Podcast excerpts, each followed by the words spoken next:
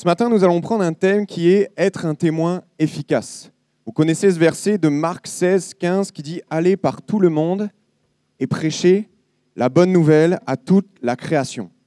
Ce verset a très souvent été, pour de nombreux chrétiens, la première mission que le Seigneur nous a donnée. À tort. Simplement parce que la première mission, c'est d'aimer Dieu de tout son cœur. Et pour preuve, nous voyons dans Marc 12 que lorsqu'un un homme de la loi va s'approcher de Jésus, va lui demander, mais Rabbi, quel est le commandement le plus grand? Il va lui dire, c'est tu aimeras le Seigneur ton Dieu de tout ton cœur, de toute ton âme, de toute ta pensée et de toute ta force. Voilà le premier des commandements. Mais le Seigneur va rajouter au verset 31, tu aimeras ton prochain comme toi-même. Voici le deuxième. Et comment démontrer mieux notre amour pour quelqu'un qu'en lui prêchant l'Évangile? Nous, nous savons en tant qu'enfants de Dieu qu'il n'y a pas de plus grand trésor que de connaître Jésus. Jésus, pour nous, c'est une bouée de sauvetage dans ce monde qui coule, un abri quand la tempête vient frapper, un confident quand notre cœur saigne, un guide quand nous sommes perdus, un avocat auprès du Père lorsque nous avons péché et que nous venons au pied de Dieu, repentants. Et je dirais même, et je rajouterai que c'est un défenseur lorsque nous sommes accusés. Vous connaissez ce passage dans Romains qui dit, mais qui accusera les élus de Dieu? Personne, parce que Christ est mort pour chacun d'entre nous. Sachant cela, sachant que finalement, par répercussion, le deuxième commandement, ça peut être de prêcher la bonne nouvelle à tous, nous pouvons donc facilement nous demander comment est-ce que je dois m'y prendre Comment? Certes, je suis d'accord avec vous, je vois venir peut-être certains, il y a l'Esprit qui nous inspire. Amen. Mais je pense que cela ne nous empêche pas de nous former. Un jour, un frère que je connais bien m'a dit, c'est moi je pense que les écoles bibliques, ça étouffe l'action de l'Esprit. Je suis complètement contre ce genre de pensée. Parce que dites-moi, qu'est-ce qu'ont fait, fait, les disciples pendant trois ans avec Jésus?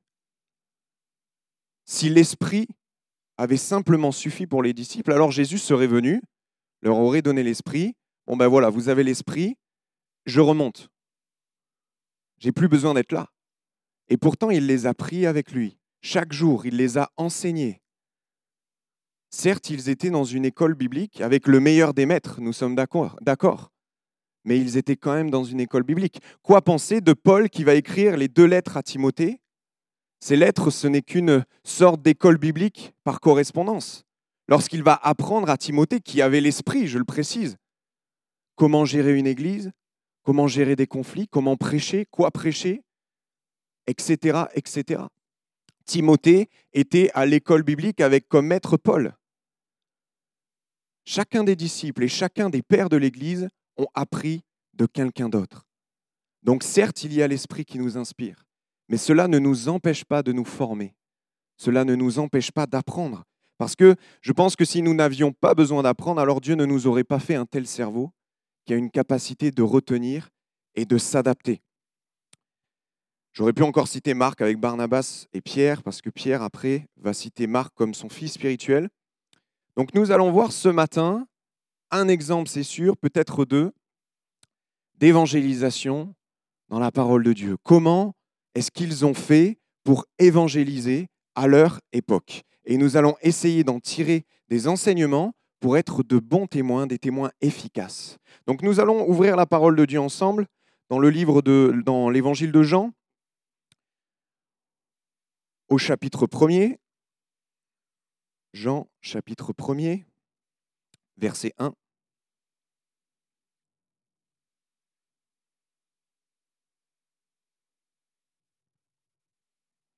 Jean chapitre 1er, verset 1. Nous allons aller jusqu'au verset 18. C'est une longue lecture, mais qui est nécessaire. Au commencement, la parole existait déjà. La parole était avec Dieu et la parole était Dieu. Elle était au commencement avec Dieu. Tout a été fait par elle et rien de ce qui a été fait n'a été fait sans elle. En elle, il y avait la vie, et cette vie était la lumière des êtres humains. La lumière brille dans les ténèbres, et les ténèbres ne l'ont pas accueillie.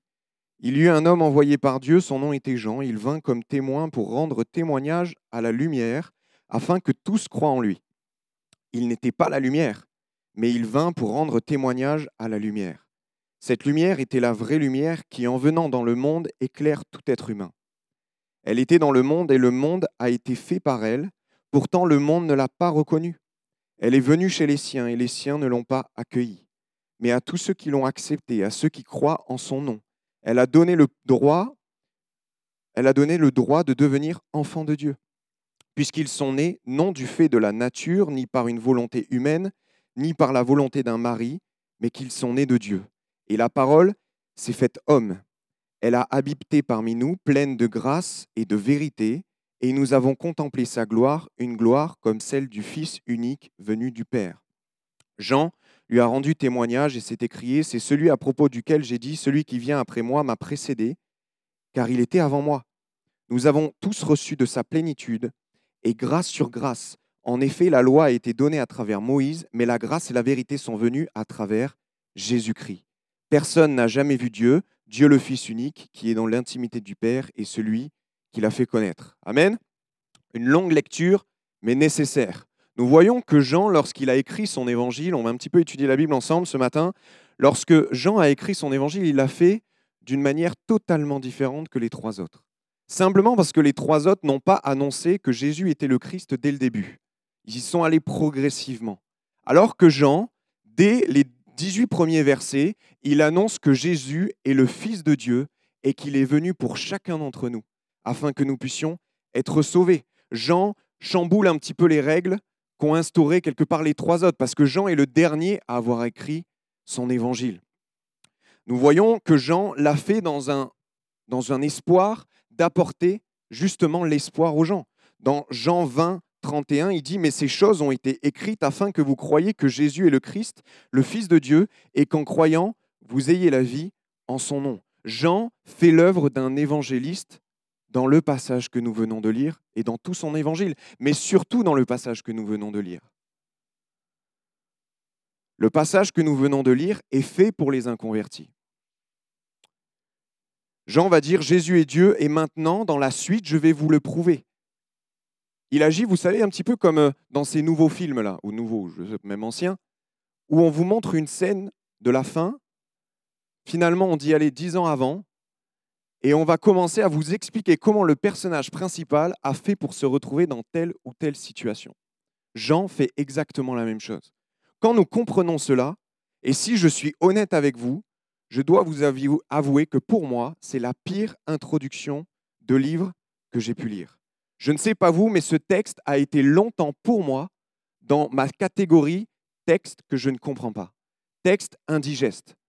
Je n'y arrivais simplement pas. Au premier abord, me concernant, lorsque je lis ce texte en français, je précise, Jean pour moi est un mauvais écrivain. Je, je n'arrive pas à comprendre qu'il y ait Jésus là-dedans. C'est flou. Je vais essayer de vous expliquer. Mettez-vous dans la situation d'un, d'une personne qui ne croit pas du tout. Vous n'avez aucun arrière-plan chrétien. Rien. D'accord? Relisons ce texte L'auteur nous parle de la parole, puis de la lumière en la personnifiant, puis de Jean, puis qu'il faut croire dans son nom pour être sauvé. Mais le nom de qui? Je ne sais pas. Le nom de la parole ou le nom de la lumière? Attends, attends, il est en train de me raconter que je peux devenir enfant de Dieu si je crois en la lumière. Mais il me semble qu'il a dit qu'il y a un seul homme qui peut être enfant de Dieu, c'est celui qui a été incarné dans la parole. Mais la parole, qui c'est? La parole, c'est peut-être Jean Non, parce que Jean, c'est juste un témoin. Je ne sais pas vraiment ce qu'il vient faire là, vu qu'il n'y a qu'une seule ligne sur lui. Puis nous voyons l'apparition de Moïse, je ne connais pas parce que je suis un grec, et de Jésus-Christ, vaguement entendu parler, mais j'étais bien loin. Les gens qui ne connaissent rien à la parole de Dieu, ce texte est très compliqué. Très compliqué. Nous pourrions dire qu'en français, c'est peut-être même le pire texte d'évangélisation que nous avons pu lire. Mais, croyant dans l'inspiration de Dieu, comme quoi elle est parfaite, c'est certainement ma compréhension des choses qui est mauvaise lorsque nous étudions la Bible, nous ne pouvons pas dire que la Bible a tort, parce que Dieu l'a inspirée. Et si c'est écrit de cette manière, c'est qu'il y a une raison. Il faut comprendre que ce texte a été traduit en français, mais qu'à la base, il est écrit en grec pour des Grecs d'il y a 2000 ans. Donc nous devons retourner à la base même. Pour comprendre correctement ce texte, je vous propose que nous commencions notre étude par le mot parole. Le mot parole est dit dix fois en comptant les pronoms elle, il est dit dix fois en 18 lignes. Je pense qu'il n'y a pas de hasard à cela. Donc nous allons commencer par cela. Le mot parole est intrigant car en plus en français, il apporte une énorme confusion. Le mot parole, c'est du féminin, alors que Jésus-Christ, c'est du masculin. Ça nous embrouille encore plus. C'est difficile de voir qu'il, qu'il est fait de mention de Jésus quand il est dit Elle était au commencement avec Dieu. On ne voit pas tout de suite Jésus là-dedans. Mettez-vous encore une fois à la place de quelqu'un qui ne connaît rien. Difficile de voir Jésus quand il est dit Tout a été fait par elle et rien de ce qui a été fait n'a été fait sans elle. Difficile encore de voir Jésus lorsque je n'y connais rien. Donc nous devons aller dans le grec. Et le grec, le mot parole, c'est logos. Déjà, logos, c'est un mot masculin en grec. Ça commence à être un peu plus clair, mais pas que. Le mot logos, ça veut dire parole, mais ça veut dire discours, énoncé, relation, raison, définition, argumentation. Logos, vous l'utilisez souvent parce qu'il a créé le suffixe logie, psychologie, théologie. Il a créé aussi le suffixe log, archéologue par exemple. Tout cela vient de logos. Mais ce qui nous intéresse vient plutôt de la philosophie de l'époque. Il faut savoir qu'à cette époque-ci, lorsque Jean écrit son évangile, il y a une philosophie qui est enracinée chez les Grecs. Une philosophie qui a été créée 6e siècle avant Jésus-Christ par Héraclite lui-même, qui a déclaré que l'univers entier avait été créé par une force inconnue, que cette force régissait tout le monde, tous les êtres vivants possédaient cette force en eux, la nature possédait cette force en eux. Héraclite a écrit cela. Et je passe sur les détails, mais le parti des stoïciens a gardé cette, cette manière de penser comme quoi tout était régi par cette force et l'a amené jusqu'au temps où Jean écrit. Même lorsque Jésus était sur terre, cette force-là était ancrée dans les, dans, les, dans les têtes de tous les Grecs. Et cette force s'appelle le logos. Donc là, en, en, en comprenant cela et en relisant le texte d'une autre manière, nous pouvons mieux comprendre l'œuvre d'évangélisation de Jean. Pour ceux qui n'ont pas réellement compris, pour peut-être les, quoique les plus jeunes non, parce que le premier épisode est sorti il y a très très longtemps, mais George Lucas, celui qui a créé Star Wars, s'est imprégné et s'est inspiré du logos pour créer la force dans son film. Je ne sais pas si ça parle à certains, ok, peut-être. La force dans Star Wars, c'est un logos. Il n'a rien inventé. Il a juste réutilisé une psychologie d'il y a 2000 ans, qui était très très présente. Maintenant, relisons le texte, le début seulement de Jean, en changeant le mot parole et en mettant le, le mot original qui est logos, et en se disant que c'est une force qui régit l'univers. Au commencement, le Logos existait déjà. Le Logos était avec Dieu et le Logos était Dieu. Il était au commencement avec Dieu. Tout a été fait par le Logos et rien de ce qui a été fait n'a été fait sans lui. En, dans le Logos, il y avait la vie et cette vie était la lumière des êtres humains. La lumière brille dans les ténèbres et les ténèbres ne l'ont pas accueillie. Jean utilise quelque chose qui fait partie de la culture des Grecs et la transforme pour la mettre sous l'autorité de l'Évangile. Quelque part, il est en train de dire aux Grecs, je, comprends, vous, vous, imaginez que le Logos a créé la terre, et quelque part, je suis d'accord avec vous. Mais laissez-moi juste modifier quelque chose. Le Logos n'est pas une force, le Logos est une personne. Et ce Logos a été incarné dans la personne de Jésus-Christ. C'est finalement, ça change tout. Parce que la pire œuvre d'évangélisation que la terre ait portée se transforme en la meilleure œuvre d'évangélisation. Simplement parce que Jean s'est adapté à son époque et au discours de son époque. Il aurait très bien pu essayer de, rentrer dans le vif du sujet en disant le logos, c'est n'importe quoi. Vous pensez n'importe quoi, moi je vous dis la vérité, c'est Jésus-Christ qui est venu sur terre. Il aurait pu faire ça, mais ça aurait beaucoup moins fonctionné. Et ce n'est pas le seul exemple dans la parole de Dieu, nous allons le voir juste après. La chose qui change entre le discours de Jean Et le discours des philosophes, c'est que les philosophes pensaient que le logos n'était pas une personne, que c'était une sorte de fluide. Et Jean va juste changer cela. Non, le logos est une personne. Et cette personne veut tous vous sauver. C'est le message de son évangile. Jean a su s'adapter. Et c'est le premier point d'être un témoin efficace. S'adapter à nos interlocuteurs, à ceux qui nous écoutent. Vous ne pouvez pas parler de, science avec quelqu'un qui n'y connaît rien, parce que la discussion risque d'être compliquée. Il faut plutôt utiliser des mots simples. Vous n'allez pas parler de foot si quelqu'un n'a jamais vu de foot. Ce n'est pas possible. Vous devez utiliser quelque chose qu'il connaît pour lui faire comprendre que finalement Jésus est le sauveur de l'humanité. C'est ce qu'a fait Jean. Bien souvent, pour nous adapter, et ce n'est pas facile, nous devons oublier notre vocabulaire très très spirituel. Nous devons l'oublier. Ils ne le comprennent pas. Pourquoi l'utiliser? Parce que peut-être ça nous rassure. Parce que peut-être ça, on a l'habitude. Peut-être parce qu'on ne s'en rend même plus compte. Je ne sais pas si ça vous est arrivé, mais moi, ça m'est arrivé bien des fois. En essayant de témoigner, je, déblatère mon langage spirituel et la personne me regarde avec des yeux globuleux, me dit, mais je ne comprends rien. Je ne sais même pas de quoi tu parles. Ça vous est peut-être déjà arrivé? Simplement parce que nous avons du mal à nous adapter parfois. Mais l'adaptation, les, disciples de l'époque ont passé leur temps à s'adapter. L'Église passait son temps à s'adapter. Il n'y avait aucun arrière-plan. Tout a dû être créé. La moindre des choses que nous connaissons aujourd'hui a dû être créée il y a 2000 ans. Nous devons nous, nous adapter.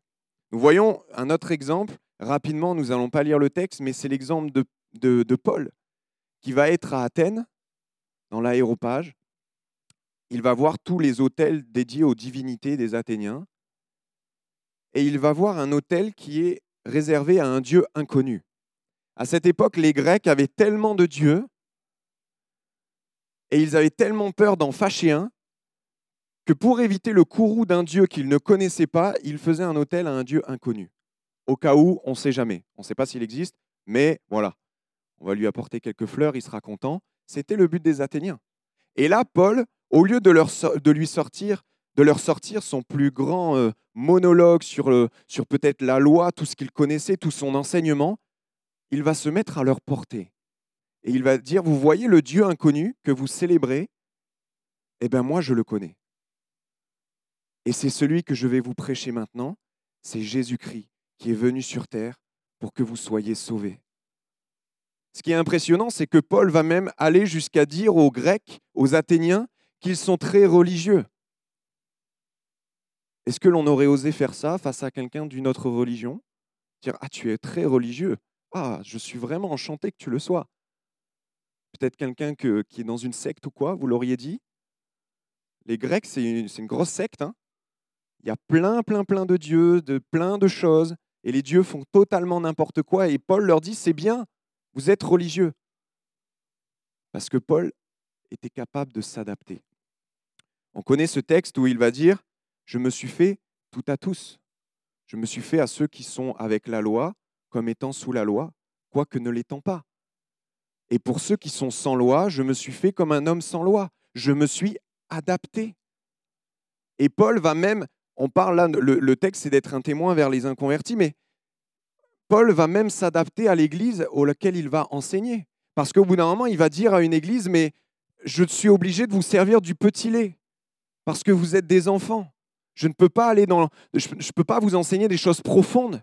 Vous n'êtes pas capable de manger de la viande. Il va utiliser cette image. Vous êtes encore au petit lait comme des enfants. Paul va encore une fois s'adapter. Et la question, vous l'avez certainement vu venir, c'est est-ce que nous, nous nous adaptons? Est-ce que nous nous adaptons? Vous savez que les pères de l'Église, ceux qui ont monté le, pas les pères euh, il y a 2000 ans, mais ceux qui ont été là au réveil pentecôtiste, s'adaptaient sans cesse aussi. Demandez à des anciens anciens, et vous verrez que les chants qui étaient choisis, les paroles étaient mis sur des chants païens. Vous voyez, c'est un langage encore un peu trop compliqué, païen. Il ne faut pas le dire devant un inconverti, ça ne veut rien dire pour eux. C'est, il, prenait, je, me rappelle, dans, un des livres, il y avait un chant, c'était l'air de Goldman. Et c'était des paroles chrétiennes. Et tout le monde le chantait. Parce qu'il fallait s'adapter. Il y avait tellement de chrétiens qui se convertissaient à l'époque qu'on n'avait pas le temps d'apprendre les chants. Donc on utilisait des airs connus et on mettait des paroles chrétiennes dessus. Imaginez si on fait ça aujourd'hui. Oh là là là là là là. Tu vas être anathème, mon frère. Eh oui, mais pourtant ça a été fait. Et nous sommes de cet héritage-là. Nous venons de cela. Les chants, les vieux chants, pour continuer sur cela, c'était des balmusettes, c'était des valses, c'était les chants de la mode de l'époque. Moi, j'en connais pas énormément, mais j'en suis sûr qu'il y en a qui vous viennent. Douce rosée, pom pam pam pom pam pam quand le cœur de C'est une balmusette parce que les gens de l'époque se sont adaptés à leur culture. Ce que j'aime, et, et c'est touchant même parce que Paul dit, mais j'ai été faible avec les, les faibles. Afin de gagner les faibles, je me suis fait tout à tous, et j'aime cette phrase, afin d'en sauver de toute manière quelques-uns. Paul est en train de dire, si je dois m'adapter, je le fais. Si je dois renier qui je suis, je le fais. Parce que ce qui est important, ce n'est pas moi, mais ce que les autres entendent la parole de Dieu. Nous devons nous adapter.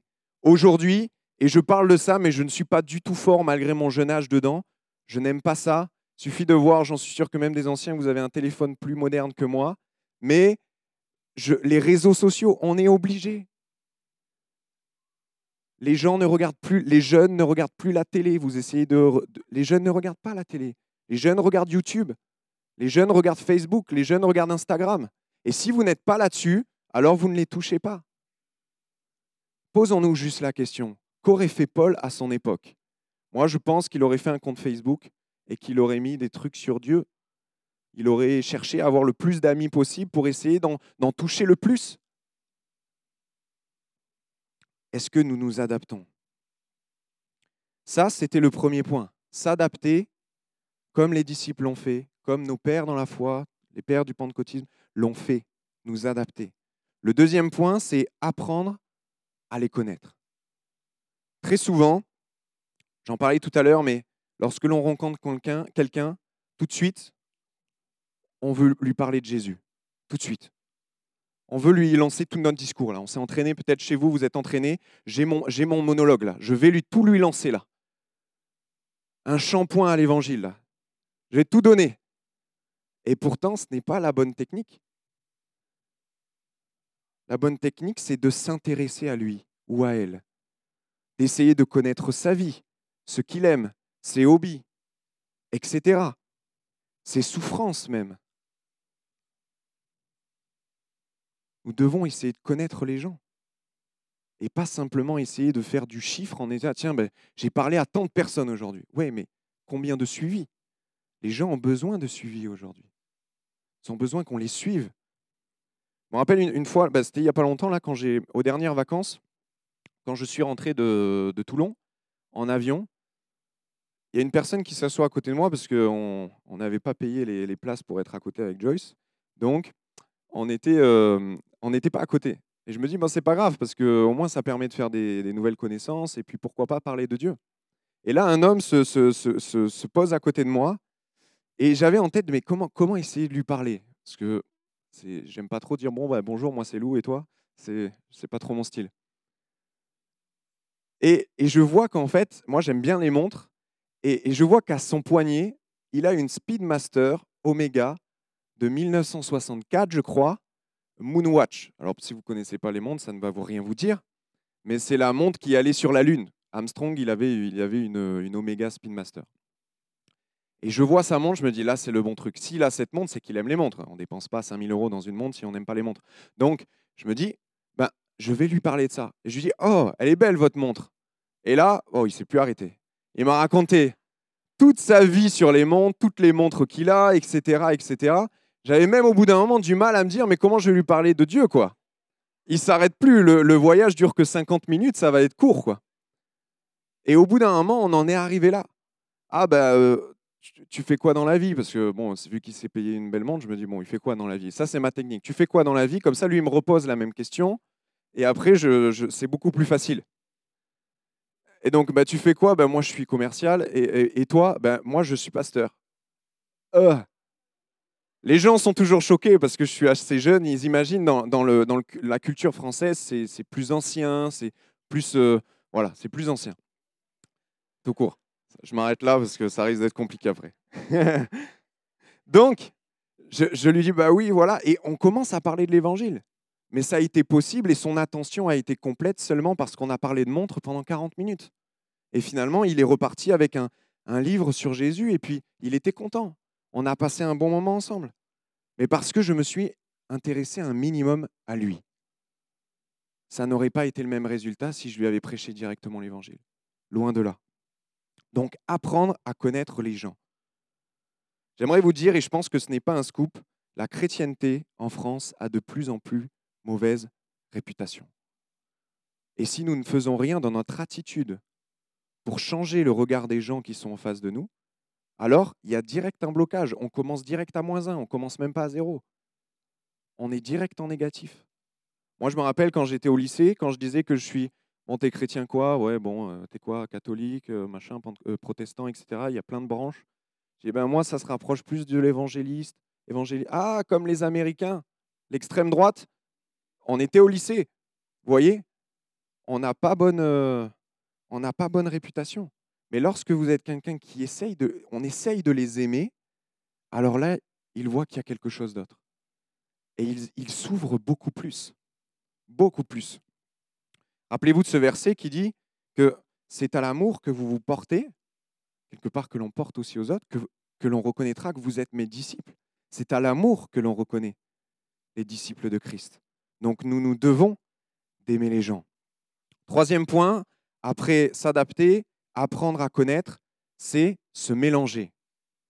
Ça, c'est plus aussi difficile. On n'aime pas forcément se mélanger avec les autres qui ne croient pas.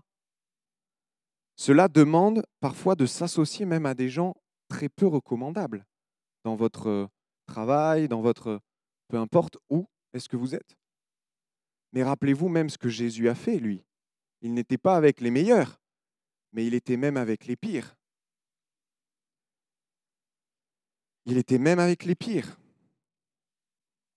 Parfois, l'on a entendu disant, mais moi, je ne parle pas aux moqueurs, je ne parle pas aux menteurs, parce que dans Psaume 1, il y a écrit Ne t'assois pas sur le banc du moqueur. J'aimerais vous dire qu'avec euh, les transports en commun, aujourd'hui, c'est compliqué. Parce que vous ne savez pas qui vous avez à côté de vous. Donc alors on pêche tous sans le savoir? Non, ce texte-là, ça ne veut pas dire cela. Ça veut juste dire ne t'associe pas en fait, ne te moque pas avec lui. Ne t'assois pas à côté de lui et, ne te moque pas des gens avec lui.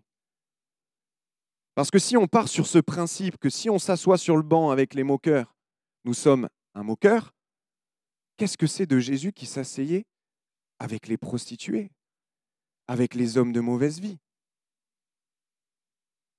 Vous voyez? Ceux avec qui nous traînons ne nous font pas pécher. Comme l'a dit Jésus, c'est ce qui sort de notre bouche qui nous fait pécher. Mais bien au contraire, nous devons être là où les gens ont besoin que nous soyons. Si tout va bien, nous n'avons pas besoin de nous, ils n'ont pas besoin de nous, ils n'ont pas besoin de Jésus, même si nous, nous savons qu'ils en ont besoin. Mais ça ne les intéresserait pas. Jésus dira aux pharisiens, parce qu'ils ont eu cette même réaction quand ils ont vu Jésus chez Matthieu.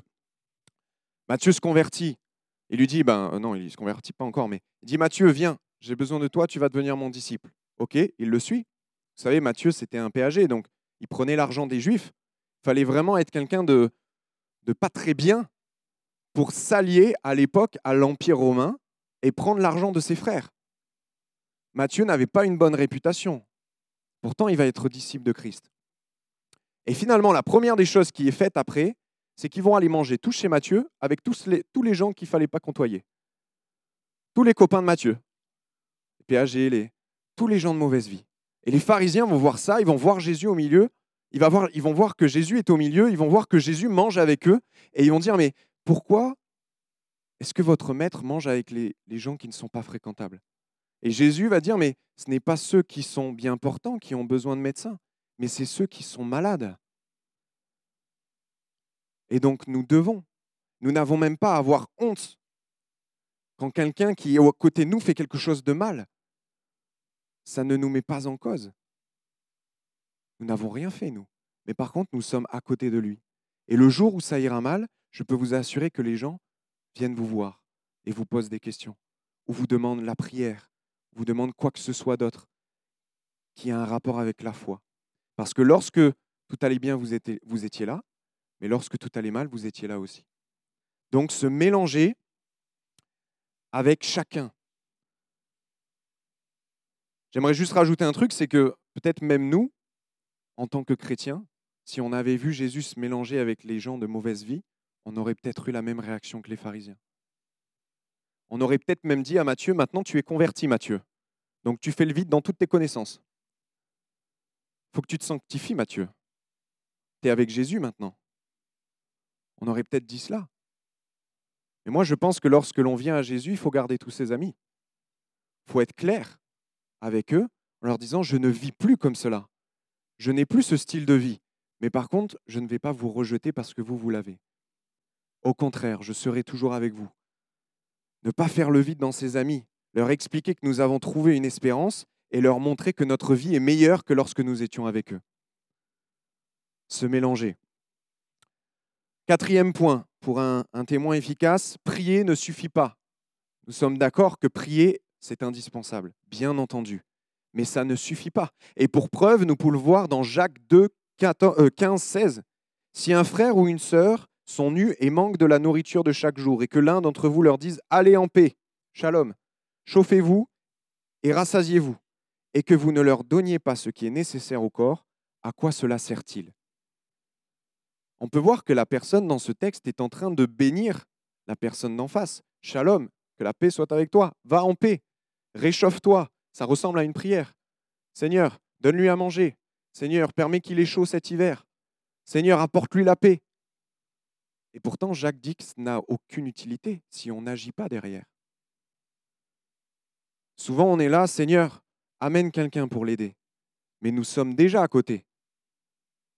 Et le Seigneur peut tout à fait nous appeler dans cette situation pour aider quelqu'un. Peut-être ce sera à faire des démarches. Peut-être ce sera un moyen de, de trouver de la nourriture. Peu importe. Mais nous devons agir. Sinon, nous ne sommes que des gens de parole. Et quelle est la différence avec les pharisiens? Les pharisiens connaissaient toute la Torah par cœur. Hein? C'était des gens qui parlaient très bien, mieux que chacun d'entre nous. Ils avaient une instruction au niveau de Dieu. Paul dira que lorsqu'il était pharisien, il avait une passion jalouse pour Dieu. C'était quelqu'un qui était à fond, à 100%. Et pourtant, Jésus va bien des fois leur faire des reproches. Simplement parce que il n'était qu'apparence, il n'était que parole. Mais derrière, il n'y avait pas les actes qui suivaient. Il n'y avait rien qui suivait. Nous devons nous investir dans nos relations. Nous devons nous investir. Et bien souvent, ça nous coûte. C'est quelque chose qui peut parfois ne pas être agréable. Mais nous devons le faire, malgré tout. Parce que Dieu nous l'a demandé simplement. L'amour n'est pas simplement en parole, mais l'amour est en acte. Dire je t'aime, c'est facile, mais le prouver, c'est plus dur. Vous on avait, j'ai vu cette histoire-là, c'est l'amour du poulet. Vous connaissez? L'amour du poulet. Lorsque vous dites je t'aime à un poulet, c'est jamais bon pour lui. Il sait très bien que ça va pas tarder à être son heure. Et parfois, nous aussi, nous aimons comme nous aimons le poulet. Ah, je t'aime parce que tu m'apportes ça, tu m'apportes ça, tu m'apportes ça. C'est exactement ce ce qu'étaient les amis du fils prodigue. Il avait de l'argent, donc il l'aimait. Mais dès que tout s'est passé mal, on a bien vu que leur amour, c'était un amour de poulet. Ils aimaient parce que ça leur apportait quelque chose. Ils avaient des gains à en retirer. Mais nous, nous devons aimer sans condition. Quand nous voyons que dans la parole de Dieu, il nous est encouragé, même, ordonné, je dirais, d'aimer nos ennemis. aimer ceux qui nous font du mal. Dans la parole, même Étienne, vous, connaissez cet exemple, va aimer ceux qui sont en train de le lapider, ceux qui sont en train de le tuer. Va dire, mais ne leur impute pas ce péché. Pourtant, ce n'était pas un petit péché, même s'il n'y a pas de taille, mais quand même pas mal. Il est en train de se faire tuer, roué de coups. La douleur devait être immense. Et pourtant, il les a aimés. Et nous voyons dans le texte qu'il a vu Jésus à la droite du Père et qu'il l'a rejoint. C'est même incompréhensible ce texte parce qu'on peut se dire mais pourquoi partir si tôt? C'est les débuts de l'Église. Il y avait besoin de quelqu'un comme Étienne dans l'équipe. Et pourtant il est parti si vite. Mais il a laissé un témoignage. Encore aujourd'hui on en parle. Alors voilà, simplement, bien entendu, ce n'est pas une œuvre exhaustive. Il y a tellement de choses à dire sur ce sujet, mais le temps manque. Simplement pour vous dire, nous devons nous adapter. Nous devons apprendre à connaître les gens. Et pour apprendre à les connaître, nous devons nous mélanger. Et nous devons prier, mais pas seulement. Nous devons aussi agir. Une autre chose pour terminer, très rapidement, c'est que malgré tout cela, nous ne sommes pas tenus au résultat. C'est important de le dire. Nous ne sommes pas gratifiés parce que nous avons amené 10, 15, 20, 50 personnes à Christ. Jésus nous a simplement dit dans le texte de base, allez par tout le monde et prêchez la bonne nouvelle. C'est tout. Nous, ce que nous avons à faire, c'est nous adapter. C'est prier pour les gens, c'est prêcher la bonne nouvelle, c'est aimer les gens. Et le reste, ça leur appartient. Le Seigneur ne nous imputera pas cela. Par contre, il nous imputera notre inactivité. Pensez à celui qui a reçu qu'un seul talent. Il n'a rien fait de ce talent. Il l'a enterré et il a attendu que Dieu revienne. Et Dieu va lui dire, mais attends, tu aurais pu au moins le mettre à la banque, au moins pour les intérêts. J'en aurais retiré quelque chose. Non, son inactivité a causé sa perte. Donc à nous de ne pas être inactifs dans l'œuvre de Dieu. Mais nous devons chacun d'entre nous être des témoins efficace. On prie quelques instants? Seigneur, merci pour euh, ta parole, la Bible, Seigneur Jésus, parce qu'il y a tellement, Seigneur, de, trésors dedans, Seigneur. C'est le testament que tu nous as laissé et nous permet de apprendre à te connaître plus, Seigneur. Aide-nous au quotidien, chaque jour, à être un témoin efficace, Seigneur, pour toi. Parce que c'est la mission que tu nous as donnée, Seigneur. Et nous voulons l'accomplir, Seigneur, le plus sérieusement possible. Merci de ton aide, Seigneur, au quotidien. Tu nous inspires, mais pas que, Seigneur. Nous voulons apprendre, Seigneur, de toi. Apprendre de ta parole, Seigneur. Que ton nom, Seigneur, soit glorifié, Jésus. Amen.